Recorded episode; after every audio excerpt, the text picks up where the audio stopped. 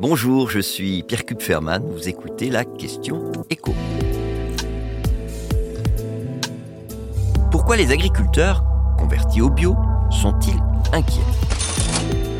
Depuis des mois maintenant, les ventes de produits bio ne cessent de baisser. Une baisse qui concerne toute la filière et qu'on observe dans l'ensemble des magasins. Mais quand on regarde en détail les chiffres, ce qu'on constate, c'est que les points de vente qui souffrent le plus de cette désaffection des consommateurs pour les produits bio, bah, ce sont les magasins spécialisés.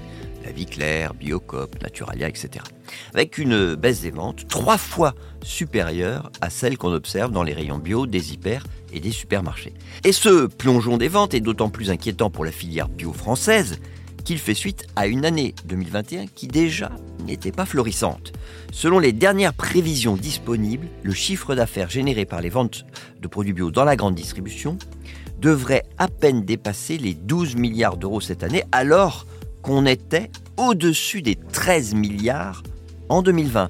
Autrement dit, en deux ans, la filière aura perdu plus d'un milliard d'euros. C'est colossal, sachant que depuis 2020, vous avez de nouvelles exploitations qui sont passées de l'agriculture conventionnelle au bio, et donc ça fait plus de monde pour se partager un gâteau qui a rétréci.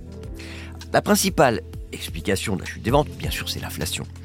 En moyenne, un produit bio, ça coûte 30% plus cher que son équivalent non bio. Mais c'est une moyenne, parce que pour certains produits, bah, parfois c'est deux fois plus cher.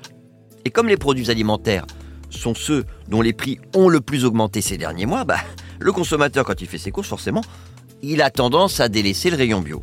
En fait, les seuls qui continuent à acheter toujours autant de produits bio, ce sont les ménages aisés. Et alors cette chute, elle menace évidemment la pérennité de la filière bio française. D'autant que la grande distribution s'est adaptée à la chute des ventes en réduisant la place du bio dans ses rayons.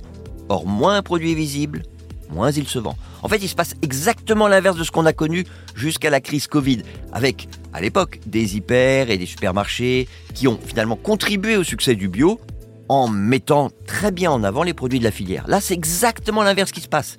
Et évidemment, ça met certaines exploitations en grande difficulté. Vous avez des agriculteurs qui sont poussés à vendre à perte leur production plutôt que de la perdre totalement. Reste une question évidemment, c'est de savoir si cette situation particulière est conjoncturelle. Si quand la vague de forte inflation sera passée, le bio refleurira.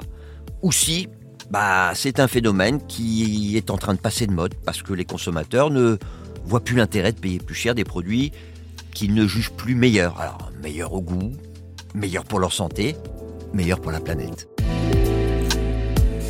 Vous venez d'écouter la question écho, le podcast quotidien pour répondre à toutes les questions que vous vous posez sur l'actualité économique. Abonnez-vous sur votre plateforme d'écoute préférée et puis n'hésitez pas non plus à nous laisser une note et un commentaire. À bientôt!